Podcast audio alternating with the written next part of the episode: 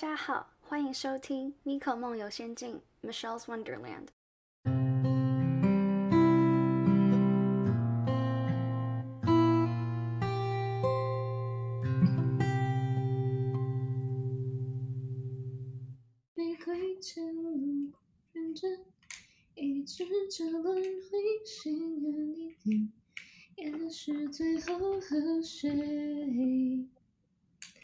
都不相见。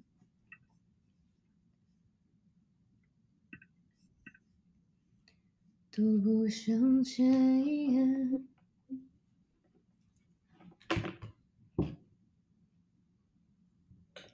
就是有真的跟你说，嗯哼，我开始录了，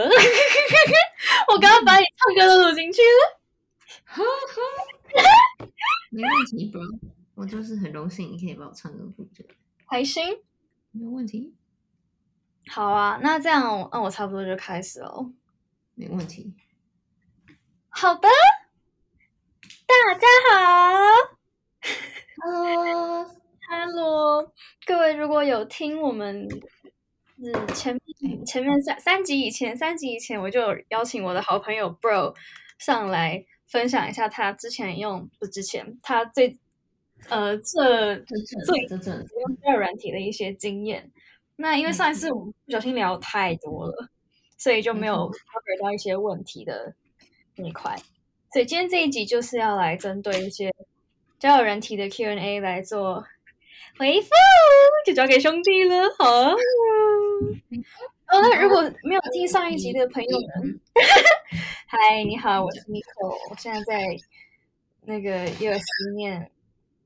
国际关系 （International Relations），然后这是我的 bro 小兰，，Hello，他在念 illus- illustration，对不对没错。？Yeah，哎，你要不要？你要不要可以介绍一下你的 art account 之类的，哦或是好啊，嗯，我我现在在读插画系，然后我平常也会画画，就我很喜欢画画。然后我的 art account 是 P 点 P A P P L E，就是 Pacific Pineapple。然后如果你喜欢那种治愈系的插画或者是漫画的话，很欢迎你来追踪。我就是很常会更新，没错。真的，嗯，我没有在跟你们夸张，我觉得，我觉得我的兄弟就是绘画技术就是非常的好，像我这个嗯 podcast，、我讲实话，嗯，我这个 podcast 的封面就是他帮我画的，没错。而且而且 bro 他还送我一张那个我 podcast 表框的那个东西，我现在就放在我的房间，嗯我现在看到它，我就会觉得很疗愈。我就是代替那张画，随时随地又陪伴在你的身边。我就是感动。嗯 那回到今天的正题，我们这边总共有八个问题。那、嗯第一个问题就是最基本的，你觉得什么样的人适合或者不适合使用交友软体？什么样的人适合不适合？嗯，我想想，我觉得可以吗？嗯，什么什么？刚失恋的人适合用吗？可以用吗？我觉得刚失恋的人非常不适合用交友软件，非常不适合。呃就是，嗯，我觉得交友软体就也不是说不不能去用啊，就有大概率你还是会在交交友软体上面碰到好的人，就是这跟你现在的状态，你在上面会碰到谁，跟你现在状态没有很大的关系。可是，嗯，就是如果你今天是一个很不好的状态去使用交友软体的话，那我觉得你的 energy 也会被对方感受到，然后可能对方就会远离你。就拿我自己来当例子好了，就可能在我今年月，就今年年初的时候，那时候状态很差，因为我可能刚搬来纽约，也不是说刚来，就是我那个时候还在适应期，纽约来纽约的适应期。然后我那个时候就觉得，哦天哪，我在纽约很孤单，然后我也没有什么社交，那个时候就还没有习惯自己的生活，然后一直在上网课，然后每天就是哦，我就是觉得就是人生 很灰暗那种感觉。然后我那个时候去用，对我就遇到一个我觉得还不错的男生，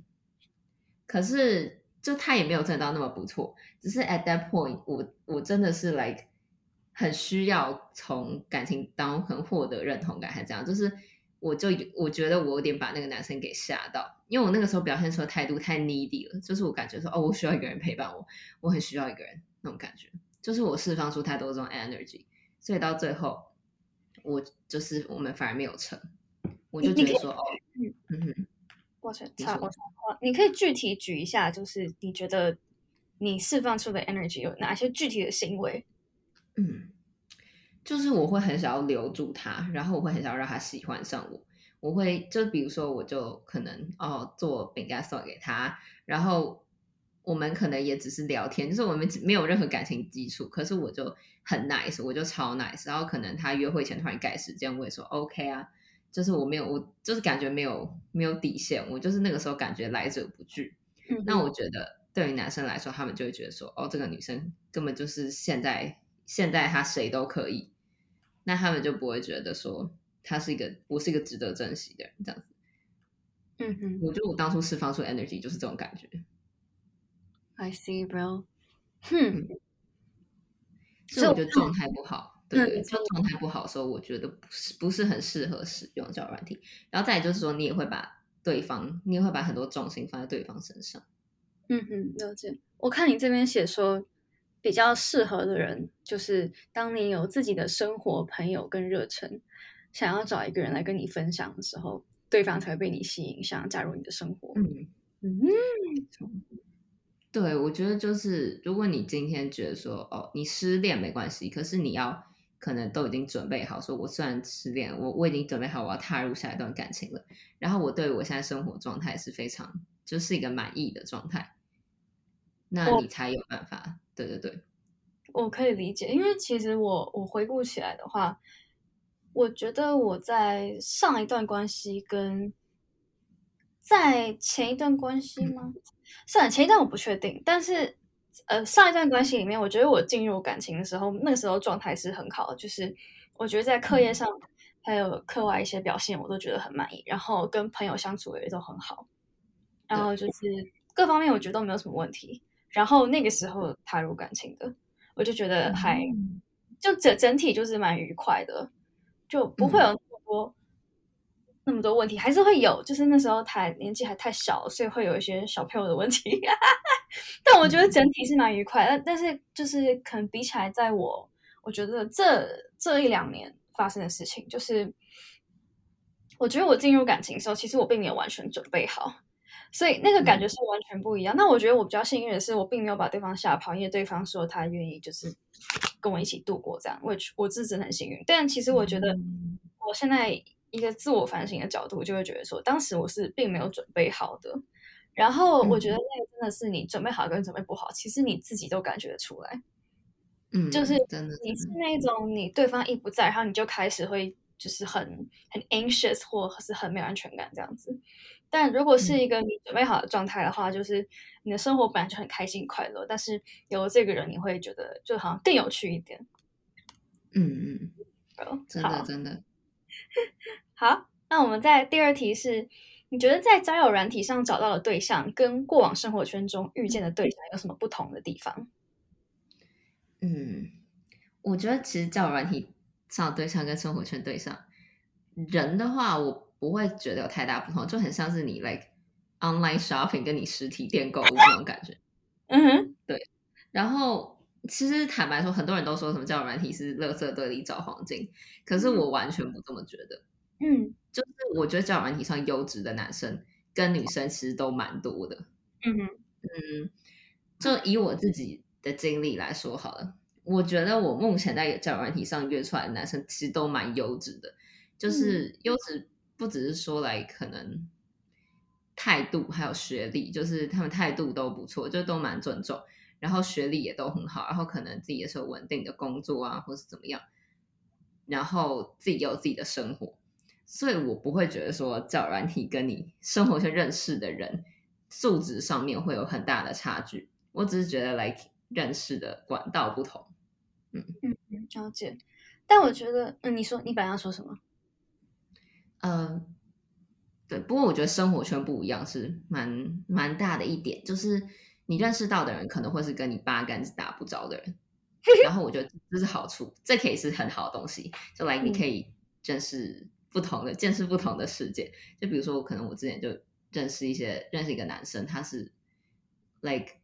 美国长得就洋化的台湾人，那我嗯就可以去认识他的 cultural background，然后还有他跟我相差很远的成长经历。我觉得这是一件很有趣的事情。嗯哼。嗯哼，那缺点就是价值观会差很多。嗯，我觉得其实你刚刚说你觉得都蛮优质的，还有一点是，我觉得可能也是要看，我觉得是因为你自己也会会会去筛选，因为嗯。我我之前也看过那个我们之前去唱 KTV 的时候，然后 你准备一整个 list，就是说哦，你希望可以找什么样的特质，所以其实我觉得嗯。在上面应该算是蛮蛮 picky 的，所以可能遇到的人都还不错，所以我觉得遇到觉得优质对象，其实前提也是要自己眼睛要擦亮一点。没错，各位女生眼睛要擦亮，就是 不要找那种就是看起来很 emo，然后发的都是自拍啊，然后就是 不知道在干嘛，就是 你知道，就是你要很清楚你要找的人是怎样，你要看他就是看他有没有写他的学校，看他有没有写他的工作跟兴趣什么的，我觉得那些都要仔细看。嗯哼，我给各位一个建议，就是可能大家可以把这个对象拿给你的朋友看一看，就不要只有一两个朋友，可以尽可能都三到五个，或甚至可能五到十个之类。就是嗯前提是你的朋友都很真诚啊，就是不是要故意雷你的那种。因为你让朋友来看的话，其实会比较准，因为你的朋友基本上应该不会对你那个对象有晕船的现象，因为就是一张照片来鉴定，而且他们也知道那是你喜欢的对象，所以他们就基本上，我觉得，呃，一般人一般来讲，一般的道德观来讲，应该是就不会对朋友有兴趣的人有兴趣了。所以我觉得找朋友嗯鉴定还蛮准的，就是他以一个没有晕船的角度帮你鉴定，就尤其前期的时候，我觉得应该是，我觉得是一个比较好的时机，因为前期的时候还没有晕船那么严重。比较能听得进去，但到了后期或者是已经进入关系的时候，基本上就 我没有人救得了你，然后反正你也不会听。真 的真的，哎，真的是 还是要给朋友判断一下。就是如果你朋友觉得他很怪，那那可能就呃，可能就先不要，因为你朋友才是可以客观的去评断一个人的。嗯嗯对，真的那个，我到后面我就发现说，每一次人家可能跟我说他他分手什么之类的，我就哦这样，我都不会讲人家拖，因为嗯我已经是第一次看到人家说分手，然后结果待过一个两个礼拜，然后就说呃复合，我就呃好，我要承认一下，其实我之前也有这样的经验，就是呃我复合，然后就呃分手了。但是我觉得在感情里面，尤其到了后期，真的大家都会很不理智，所以我觉得前期理智一点是会有好处的。好，那在第三个问题是，你一般在网络上都跟他们聊聊什么？那约出来，对不起破音，直接走音。约出来后会变成定期约吃饭的朋友吗？嗯，网络上聊什么？我觉得一般都是从先从 profile 里面的资料开始，资讯开始聊。就比如说你看到对方，我看到对方，他会划有兴趣是来我对他的兴趣有兴，就是我对他的生活有兴趣，那我就问他生活里面的东西。就比如说他放一张他在攀岩的照片，我就说，哦，你这个就是你这个攀岩看起来很酷，就是你攀岩的时候你在想什么？就是你攀那么高的岩，你脑袋里在想什么嗯？是如果他很会摄影，那我就问他说：“哦，就是你的作品就是看起来很有很漂亮，那你为什么喜欢摄影？”这就是针对对方的特点去回答的。那可能会不会约吃饭哦？定期约吃饭，朋友就是当然要看我会不会想再跟这个人出来。那我会如果想再跟这个人出来，不一定是约吃饭，因为吃饭就是我觉得吃饭跟不熟的人偏尴尬了。那可能就会去先去从别的活比较轻松的活动开始，就是不要那么像吃饭一样那么 formal，就可能去咖啡厅喝咖啡啊，或者是怎样，我去电影院看个电影。没错，了解。我看你这边有写说，通常第一次约会的话，大概会去逛公园、去 bar 乱逛，什么不？乱没错逛。我记得你之前有跟我说过，就是你会觉得可嗯以逛一些那种，因为美国这边会有一些 market，两然后嗯里面食物也还蛮不错，所以就两个人第一次见面的话，因为面对面怕尴尬，所以可以去这种比较 casual 一点的场合去晃晃。对对，因为我觉得吃饭这个东西真的是嗯，我真的要跟你很熟，我可能才会在。你知道，因为吃饭你就是来吃东西，因为然后我就是很爱那种毫无顾忌大吃那种人，所以我一定要跟你很熟，所以我才我才想要去跟你吃饭。要不然第一次我见到你，我没有办法就直接在，就就我没有办法就直接在那里狂吃猛吃的。对，就我每次可能就比如说我之前跟第一次见面男生吃过饭，可是你就会吃的很 intense，你知道吗？就明是很好吃的东西，你就是会形同嚼蜡，你就是整个吃不进去，你知道吗？你不要说第一次见面，其实我连跟那种学校同学，如果是那种比较不熟的吃饭，我都会很拖有点不自在，我就会想说尽量避开那一种会吃起来很难看的一些餐厅。有时候对对对，好之类，我就不好意思，我吃起来有点难看，你先不要看。对对，就就觉得说哦天哪，我就不是很想要别人盯着我，然后我在那里吃饭，然后可能就是我要吃一坨很大的东西，然后我不想要吃的很，我不知道就是吃的很怪之类，我就很 concern。嗯，我那天还有特别上网查说，如果第一次约会的话，可以去做什么事情。我就看有几个还蛮不错，就是嗯，我这有有一个很基本很 basic，就是看电影吧，这个这个大家都会。那还有看到说美国比较特别的是，有一些地方你是可以丢那个，好像是可以丢斧头的，它就能可以斧头，对，就类似不是会有社会标的地方吗？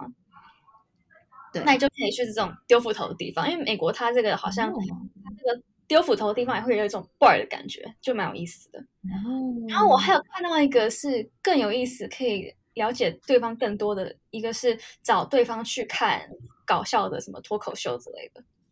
哦，脱口秀。了解，就是他说你可以在趁对方在笑的时候观察，说，哎，那你们的笑点有没有一样？这样子。嗯，我觉得这个就蛮有意思的。嗯，感觉就是会推荐你说，嗯。有时候我觉得很酷，这是一个很好的 idea，没有想过。就感觉他上面会推荐的一些活动，就是那种可以避免两个人需要太直接 serious 的直接开始呃来我们来聊天这种感觉，是借由一些共同兴趣去发展这个关系，我觉得就蛮有意思。感觉也可以在这种比较自在的状态之下，就不会这么的，就是太把重心放在对方身上，因为你自己在当下是在开心 enjoy 这个 moment。好。嗯，没错。接下来这一题，抱歉，插嘴。第五题是：那借有几次的约会经验，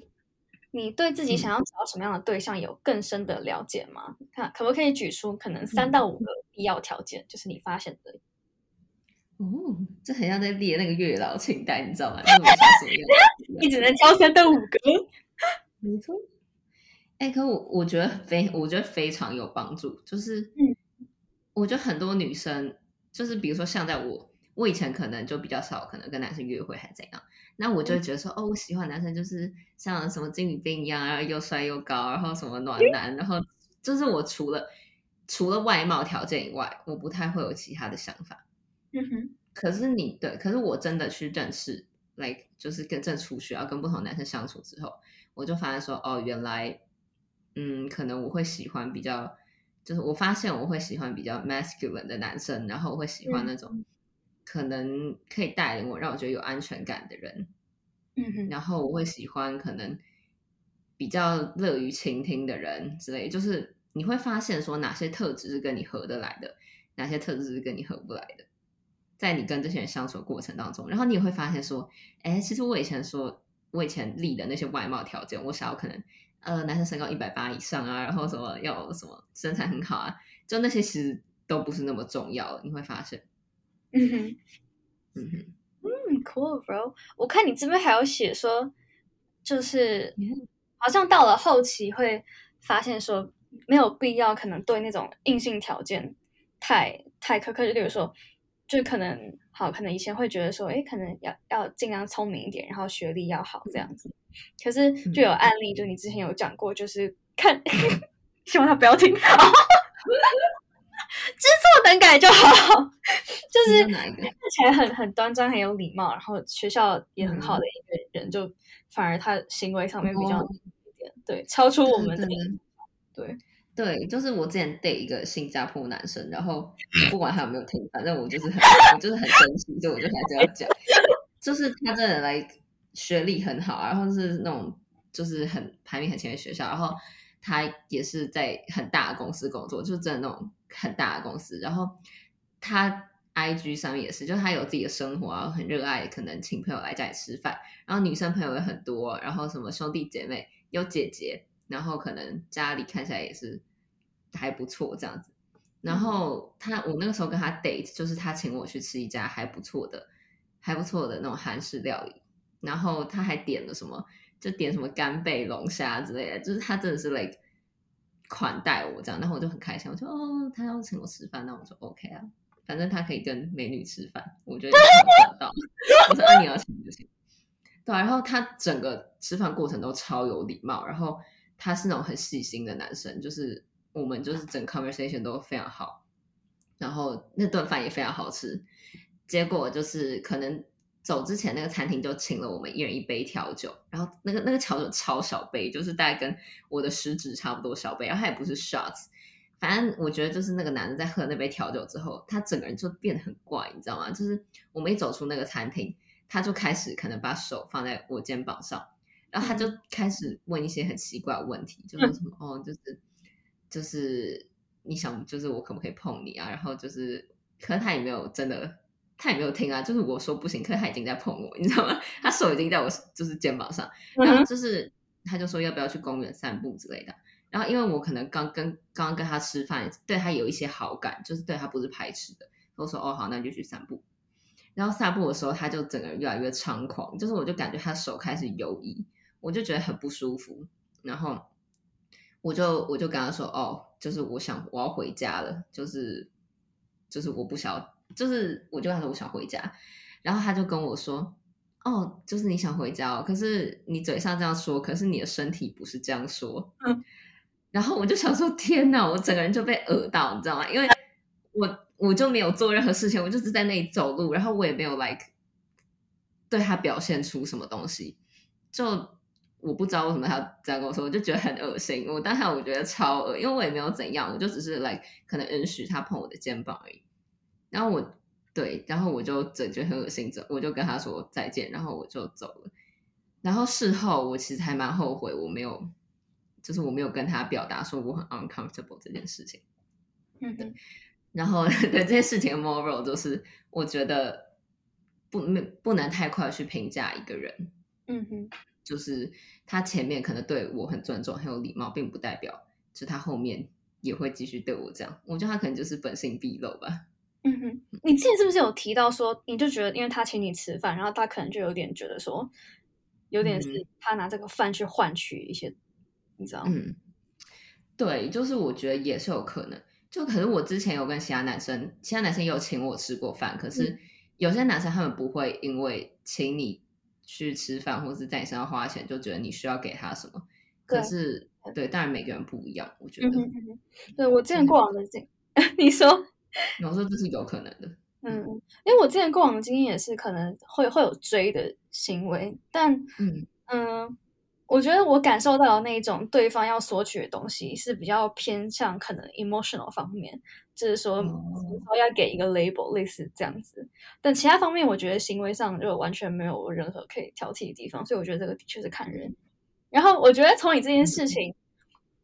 我可以我觉得可以从两个角度分析。第一个是，嗯，我觉得我们用交友软体的同学们，尤其嗯，尤其可能是女生吧，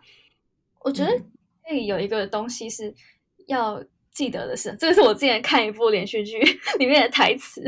他说：“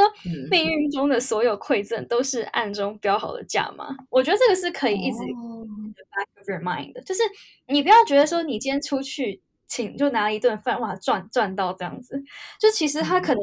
你要知道说可能背后对方是有什么动机等等。我不是说以后不要让人家请吃饭，而是说就我觉得。是面对很多事情，不管是感情上还是任何东西，就是都不要觉得说啊，人家送我这个就是我幸运之类的。我觉得其实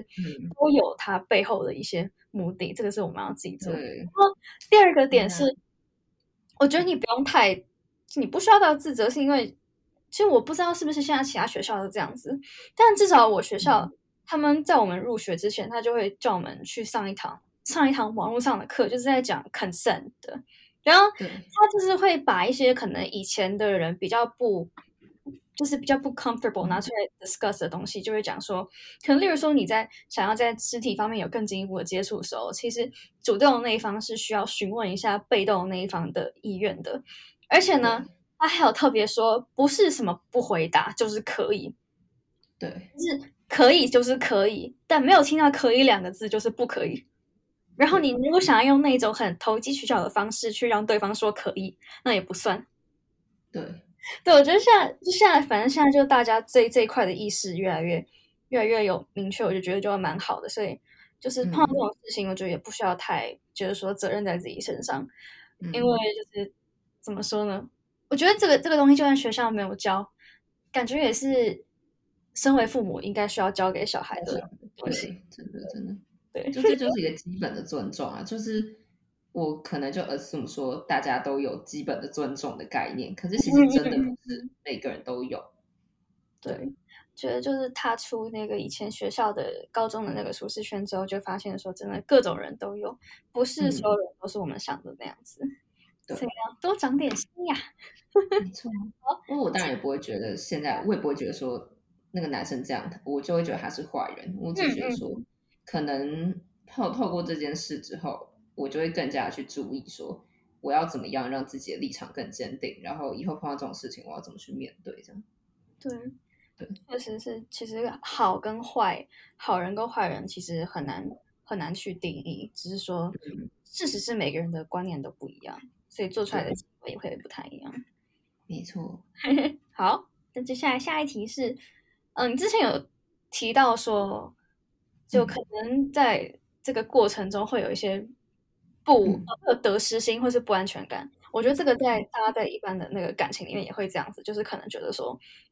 啊，自己的男朋友或自己的女朋友会不会因为跟别人讲几句话就怎么样之类的。所以我的问题是，你除了一次多和几位对象聊天之外，还有哪一些方法 方法方法是什么？方法方法方法，还有哪些方法可以帮助克服得失心？得失心，嗯，得失心这个东西，我真的觉得不管怎么样都会有。就是老实说，我觉得我也是一个得失心偏重的人。嗯哼，那我觉得我现在，我现在之所以得失心没有那么重，所以我不再把重心放在就是我的那些对象身上。嗯哼，嗯，就是来那些对象，我觉得就是不是那个对象，就是我觉得我约会对象。他们可以给我生活带来非常多的乐趣，然后我也很感谢他们。可是我的生活还是我生活，还是我自己要做事情，然后我还是会继续成长。那不管他们今天选择有没有要参与我继续加入或者参与我的生活，我都还是会继续继续往前走。那如果他们不要，那是他们自己的损失，或者是他们自己有自己的生活啊，就是那就是不合嘛。那如果他们选择要加入我的生活，那我也很欢迎他们嗯。就是，所以重点就是，我觉得重点就是 get a life。You need to get a life, like before you get a guy。太棒！就是，就是你要有你自己的生活，然后你要有自己的目标，而不是说 like，哦，就是我今天一定要跟这个人交往，我人生才会美满。有我嗯，我觉得你说的很有道理。其实我觉得很多时候在感情里面，觉得说是对方的问题，但其实最后就回归到自己身上。例如说，我会看过有案例，就是说，嗯，他会禁止禁止另一半去跟其他的异异性有交流，就是连说话什么都不可以。但讨这件事情，可能表面上你会觉得说，哦，就是嗯。会不会是他的另一半平常之前有什么行为啊等等的？但我觉得从另外一个角度也可以是，你可以去想说，是什么原因让这个人对他的另一半如此的没有信心，还有对他自己如此没有信心？其实很多时候都是回归到自己身上。我觉得，与其很多时候与其尝试改变别人，不如是从自己身上找到一些问题。例如说，如果发现自己没有安全感的话，那就可以想说，那。我的内在有什么是可以有进步空间的？就是我是觉得说，因为，我另一半在外面遇到谁会让我觉得没有安全感？就你会不会其实内心你有一个很欣赏你也很喜欢的人，然后你就会想说，哎，那我想要成为这样的人，我要从哪些方面改进？嗯，就比如说可能我我觉得现在大家就 现在就很多漂亮的女生嘛。那嗯嗯，其实我觉得喜欢漂亮的事人事物是人性啊，但我们从一个 比较生物学的角度来看的话，用比较大自然的这个角度来看的话，你就会觉得说，哎，那如果有这么多漂亮好看的女生的话，那是什么让你能够 stand out？就是嗯如果你会因为觉得说，呃，自己另一半到外面会看到很多美好的人事物，就会让你没有安全感的话，那就其实也可以反过来想说，是对方太肤浅，还是可能你自己身上一些可能内在的一些特质、优点等等，你没有想办法去把它发挥到最大。嗯，我觉得这都是我们可以 work on 的地方，就是与其去想说我又遇到了渣男什么之类的，我他在外面怎样怎样，就是嗯就是一半一半，一半可以想说是是不是对方有问题，另一半是可以想说是不是我自己有可以改进的地方。嘿嘿对啊，我觉得你讲的很好，真的真的，就是来，与其 focus 在那些你没有办法改变的东西，你还不如 focus 在那些你自己可以改变的东西上面。嗯嗯。就是不过，我觉得我的想法有一个地方跟你比较不太一样。哦，你说，嗯，就是，就我觉得其实我也是检讨派的，就是我也是那种很爱检讨我自己的人。就我就 有什么东西出问题，我第一个就是检讨我自己。可是我现在发现说，有时候一个人不喜欢你，真的来一个人喜不喜欢你，真的跟你好不好没有太大的关联。就是，嗯嗯嗯，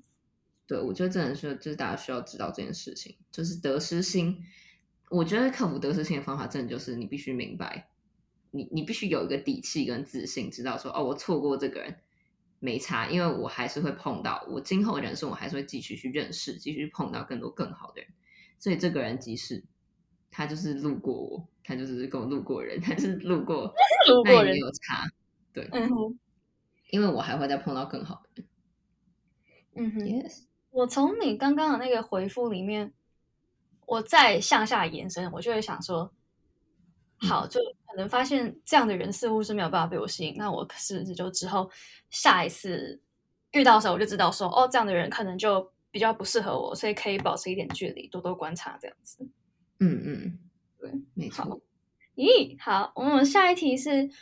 现在使用交友软体主要是寻找短期、中期还是长期交往对象？那如果以后想要找寻长期交往对象，还是会透过交友软体吗？嗯嗯，我觉得我一直就是我现在现在使用交友软体，主要是找长期交往对象跟交朋友，我觉得就是这两个。那如果以后想要找长期交往对象，如果我在现实生活中没有碰到我觉得合格的，不是合格，就是没有碰到我觉得特别喜欢的人，那我就会去用交友软体，因为现在交友软体真的太方便啦，就是就是一个很好的工具，你可以去认识不同的人。那我觉得说找长期交往对象是，我觉得是 OK 的。嗯嗯嗯哼，没错。对啊，然后我觉得在交友软体上交朋友也很重要，是说你在找到真正符合你对象的人选之前，每个人其实都是一个经验跟桥梁，就是你可以透过那个人去认识更多人。那你可能就比如说你欣赏这个人的特质，那可能他朋友圈里面会有人也是可以跟你做朋友，或者也是会有你喜欢的人。嗯哼，所以没错，我觉得这个，嗯嗯，就这件事情，其实拉的再远一点看，就可以把它当成是说，你用的交友软体，其实一方面是在训练你自己的社交能力。对对对，我觉得真的有，嗯嗯，因为其实就我知道会有一些人，像我自己啦，呵呵，我觉得我就有点微 社恐，就我社恐，对我是要跟一群我要跟很熟很熟的朋友出去，我才会完全没有压力，很自在，可以做我自己。但如果是跟不熟的朋友，就会有点压力。嗯对就是我嗯从那个不熟到熟需要一个适应的过程。那其实我觉嗯得，像我那天听我上一集我一个朋友，上一集我听芭比说，然后芭比就是一个很 My God 冷气，对不起，冷气的声音。这芭比就是一个很外向的人，那他就说哦，他就嗯什么四海什么都是朋友，我也忘记怎么样。然后我就听他讲，我才知道说，对，四海皆兄弟。我才我才知道说哦，因为他从小就有就是就是可能会有很多长辈等等就来家里，然后他就有机会去嗯。从小遇到很多人，所以应对久了哦。就比较不会有那种紧张的感觉所以我觉得他他他就说，其实没有什么天生的怎么样怎么样，都是嗯。可能有些后天的努力等等的。对，所以我觉得真的真的，对啊，对啊，所以我觉得以我们来看的话，我我觉得我们两个的成长背景相对更更单纯一点，就比较嗯。比较 isolated 一点，所以我们这方面就比较不会什么，就是啊自来熟什么等等的。所以我觉得嗯。透过这个交友软体，其实也是一个管道，就是 better 嗯。late than ever。呜，真的，我觉得我社交就是我真的就是以，我觉得我以前是一个偏害羞的人，然后我觉得我开始用交友软体之后，真的就是因为你第一次见到一个见一个陌生人，然后你尝试跟他 connect 的过程，会让你学到，就是会真的会让你变活泼很多。我觉得我现在真的变得比以前活泼超多。嗯，而且我以前是 INFP，然后嗯我就是我开始可能认识人看，然后开始越就认识越来越多人之后，我现在就是我真的觉得我现在变 extrovert 很多，我现在变 ENFP，嗯嗯。嗯我今天才在跟我美国的朋友聊，他就他在那个圣地亚哥长大的，然后我就问他嗯说：“那你觉得在高中跟大学的时候，你那个交往交朋友的模式是不是有变？”然后他就说有，像以前高中的话，可能就参加个社团，然后就很容易就交到很多朋友嘛。但是大学就比较不一样，所以他就说他大学，那他现在毕业要在他正在工作，然后有一个就是过渡期，他就说他工作的环境那边都是比他大很多的人，所以他比较难去跟他们做朋友，所以他就有在用 FF，就是专门在上面找朋友的。对然后他就说，就其实你用这个，他觉得蛮有意思的，就是可以去想说，哎，有谁跟你兴趣一样等等的。然后，嗯那他就说，你用这个的话，就是你要 put yourself out there，就是不要给自己设限，然后就是你要很你要去 get comfortable with，就是跟不熟的人 hang out，然后开始交流这样。嗯对对，真的，可能成年人的社交世界就是这样子吧。没错，耶，从现在开始学习。好真，的真的，那我们最后一题是：可以接受另一半在交往期间使用交友软体吗？我觉得不行哎、就 unless 是像你刚刚那样，就是就是你可能在工作中什么有需要，就是因为我觉得用交交友软体这个东西的目的就是约会，所以它才叫嗯 dating app 嘛。那你如果用交友软体，你如果今天是一个有朋友的人，那你其实根本就不用再多花时间上去跟陌生人聊天，除非你是可能。嗯我不知道，除非你真的有什么你想要认识嗯很特定的人，就比如说你想认识会唱 rap 的人，或是你想认识呃会弹钢琴，也就是除非你有特定的目的，要不然我嗯真的想不到有什么理由你要上交友软体去认识别的异性，你知道吗？那那你如果是，比如说你跟你的交往对象是远距离，然后所以你们就比较没有办法陪对方，那那这样子哦，那你可以同意吗？就是你们都就是说，哎，可以，其实可以继续，我们就多去认识其他人，但是就我们的我们的感情还是最深最好的，就是我们是对方最好的朋友，但是在这个上面，我们找的就是一些全是吃饭的玩伴等等的，这样可以。吗？哦你说开放式关系这样子吗？这这算开放式关系吗？我觉得有点算哎、哦，了解欸，了解交。友软体，就你知道你这样讲，我很难 imagine，因为我没有交过男朋友，所以我不知道那种占有欲是什么感觉。哦，了解了解。就我现在可能可以很帅的说，哦好啊，你就去玩。可是我不知道，就是我之后如果真的交男朋友，我会不会，我会不会觉得觉得说，哦天啊，真的是太可怕。对我没有办法想象的感觉。可是如果你问我现在，如果你要远距离，可不可以这样？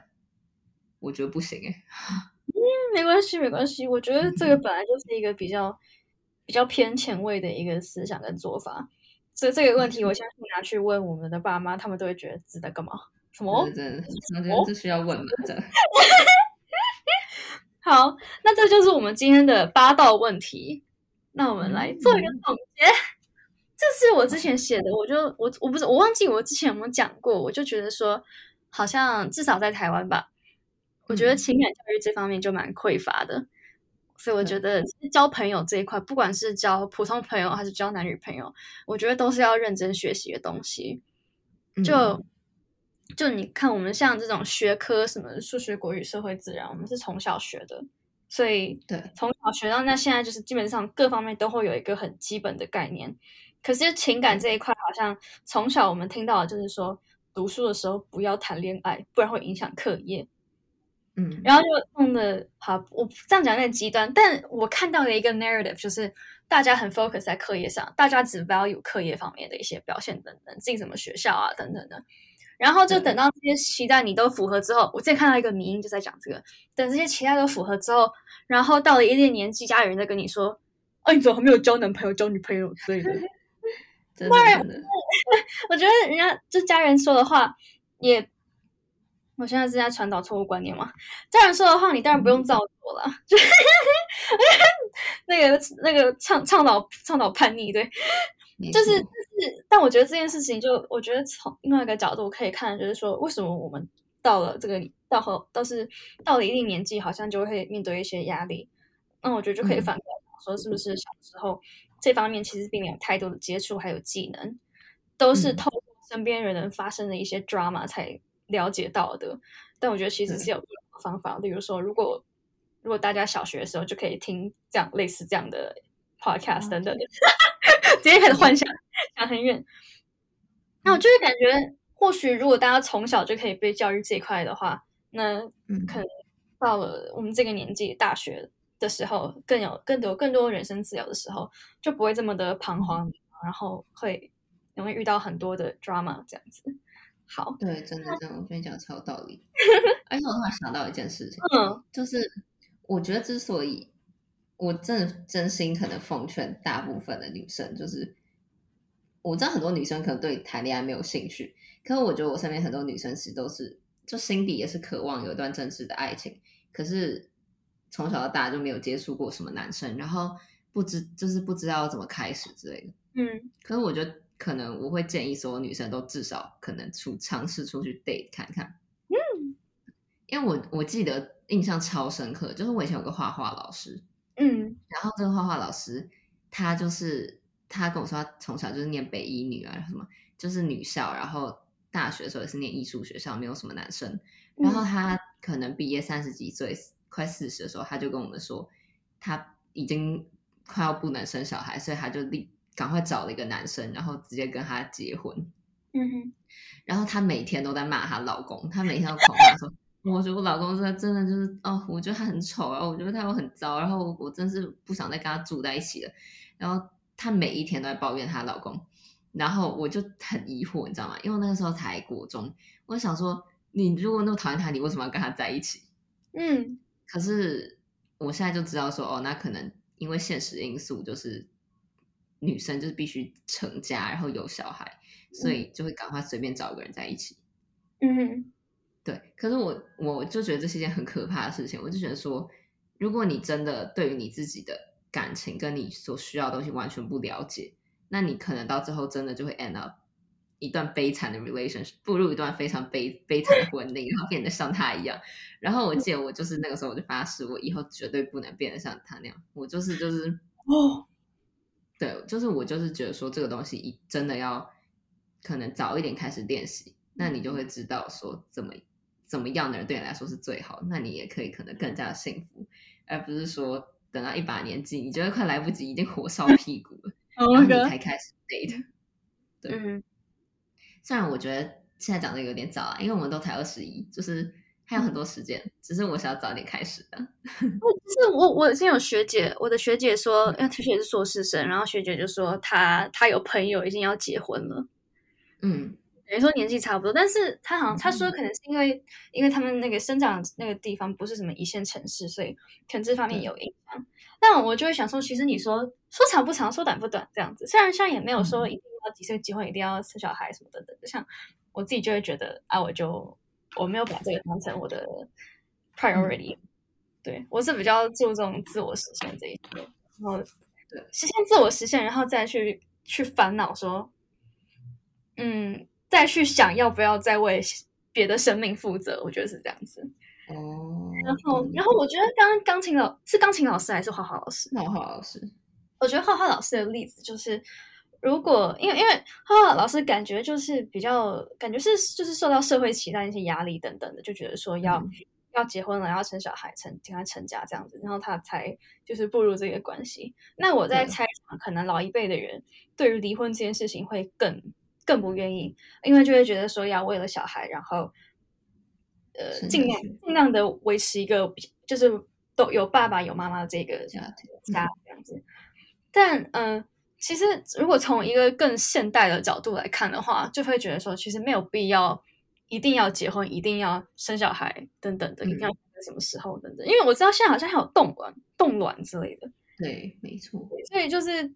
但但我觉得就是我很认同你刚刚说的那个，就是如果最后你发现自己是需要去符合这样的社会期待的时候，那从这个角度来看的话，确实是不就是年轻的时候就可以累积一些这方面的经验。对，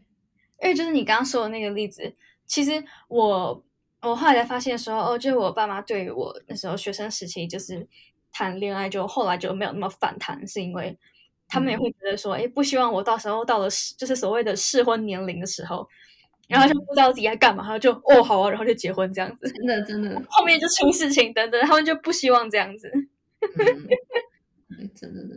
就不要你到时候结婚，然后后来发现说，哦天哪，我根本就对于这类的人，就是我根本就没有特别喜欢。天呐，哎，真的是。嗯好，那我看你这边还有写了一个结论是说，要把约会当做生活的一部分，而不是全部。那我这边就是写说，我觉得一个检视方法就是你刚刚说的，你有没有自己的生活、朋友、热忱，然后是因为有这些东西才想要跟一个人分享。嘿嗯嘿，嗯嗯，没错，我觉得你讲的就是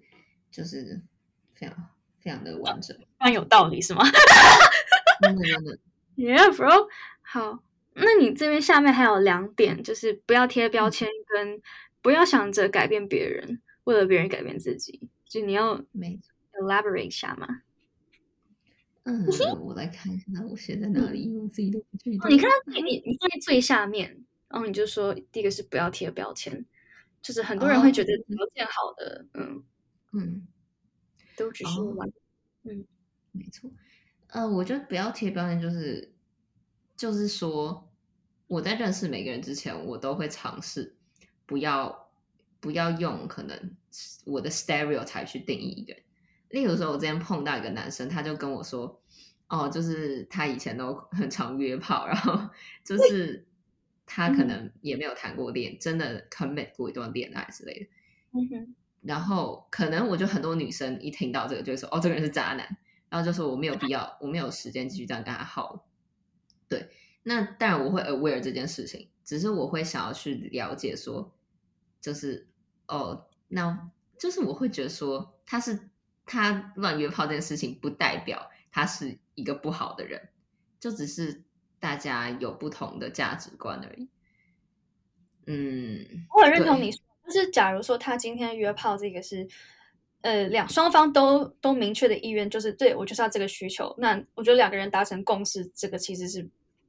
这件事情本身嗯这样看的话是没有问题的，只是说就每个人感情观会不一样。其实我觉得我发现一个，我发现有一个很常见的现象是说，我我觉得大家会在别人的观念和你不一样的时候，很容易就是去给对方贴一个标签，就说哦，你就是没心没肺哦，渣男对这样子。对对对，真的，然后就久而久之，感觉好像渣男的那个标准越来越低了。嗯对，就是我觉得其实我我之前有一个，我之前也想一个 podcast 标题的时候，我就有在想说，哎，要下什么标题比较好？就是就是我说那个嗯那那集哲学感情交友的那一集，我是嗯讲说啊，其实我觉得你在说前任都是渣男，这个本身是一个逻辑谬误，就是我觉得他很多情况其实都只是因为，呃，对方观念不跟你不一样，然后你就给人家贴了一个标签。我觉得当然很多时候有一些那个行为是大众可以都认可，说这真的不 OK 这样。但嗯但我觉得从另一种角度来看的话，其实或许世界上没有所谓的渣男渣女，只有看不清现实的自己，只有看不清自己需求的自己，的真的，对，然后陷入一段不适合自己的关系。我就很认同你刚刚说的。没错没错。当然，我觉得有些人是真的，就是他们需要透过让别人喜欢上自己来认可自己的价值，所以他们会一直引诱别人上钩，然后再把别人丢下。就当然是有这种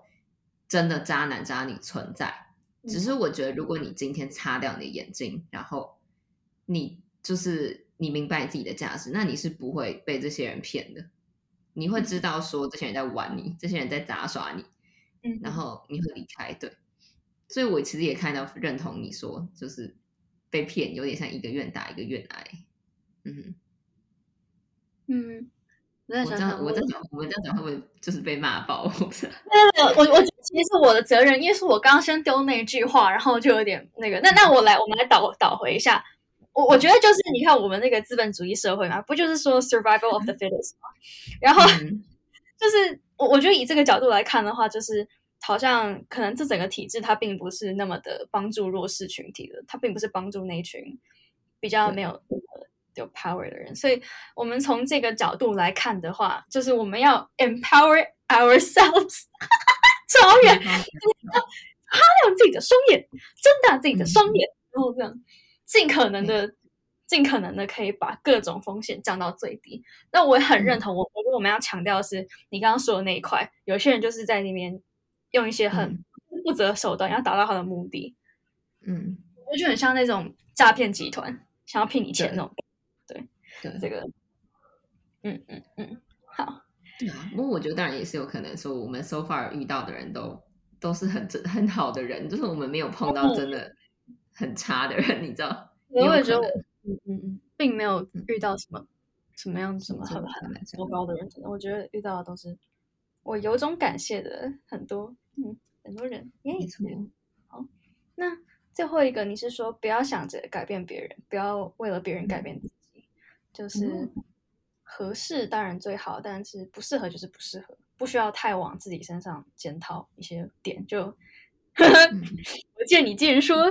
你就想说是不是因为你都十二点要睡觉之类的，然后你就啊可能因为这样怎么样怎么样，然后我就我就跟你说，我觉得这不是一个值得学习的什么需要检讨的地方。我觉得我们要 elaborate，要不然大家会听不懂。哦，好好好，你是，就我前阵子有在 date 一个男生，然后他就是很 party，我好像上一集有提到，然后我就是觉得对他蛮有好感的，可是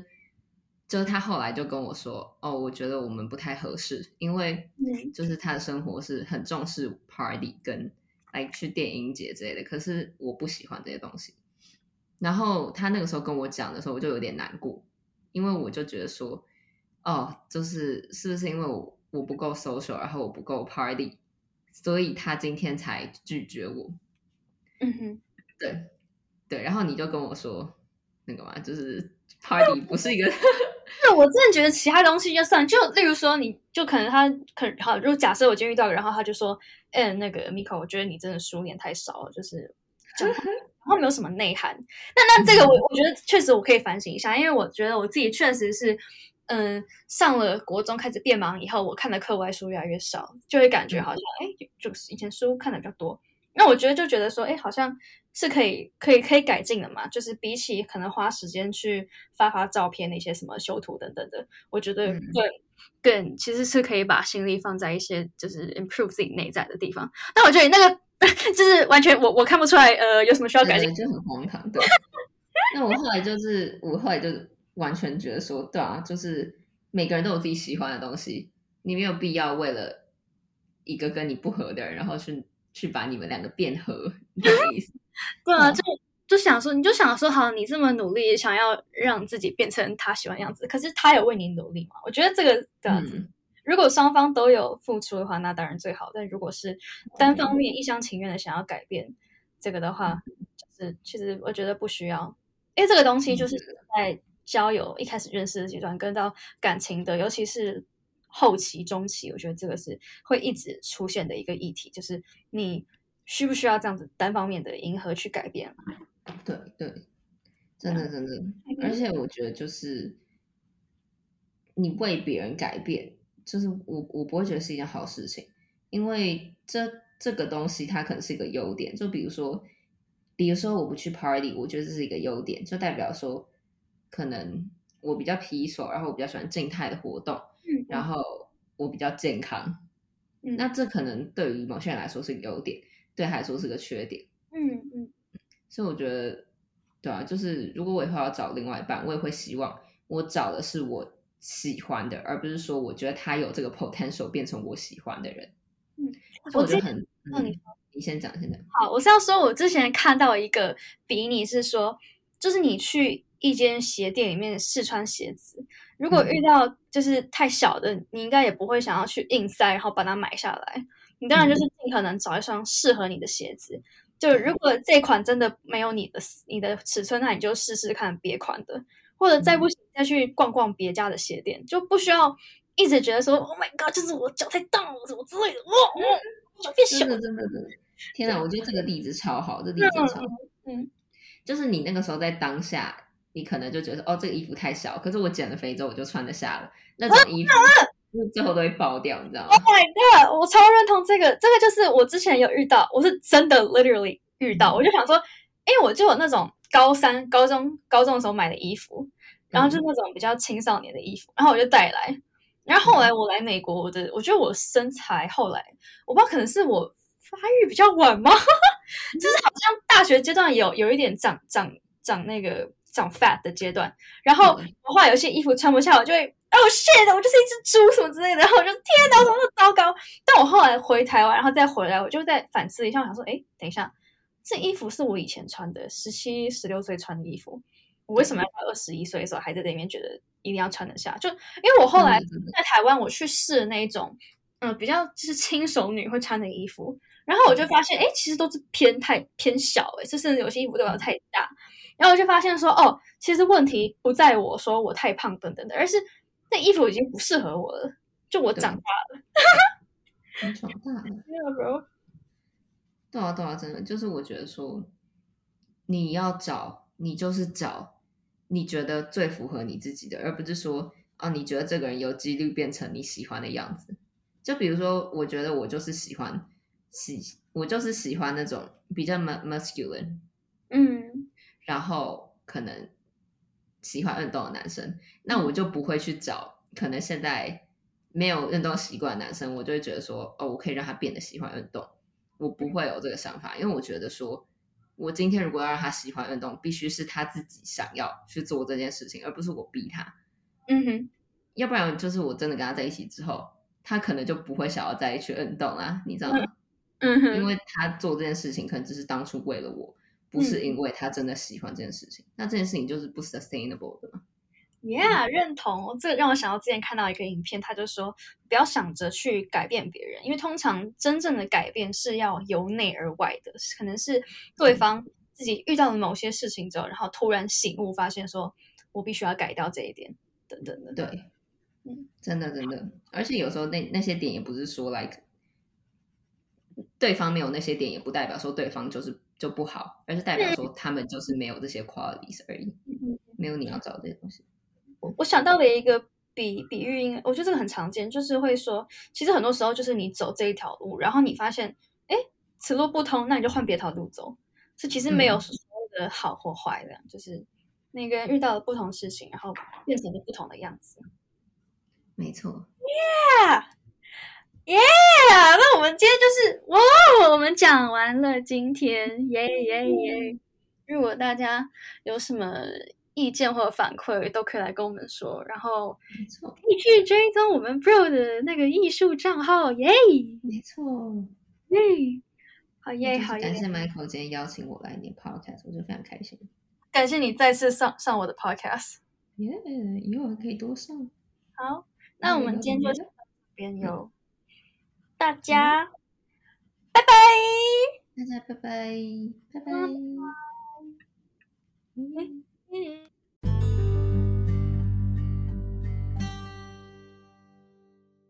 米可梦游仙境，感谢您的收听，我们下一期再见。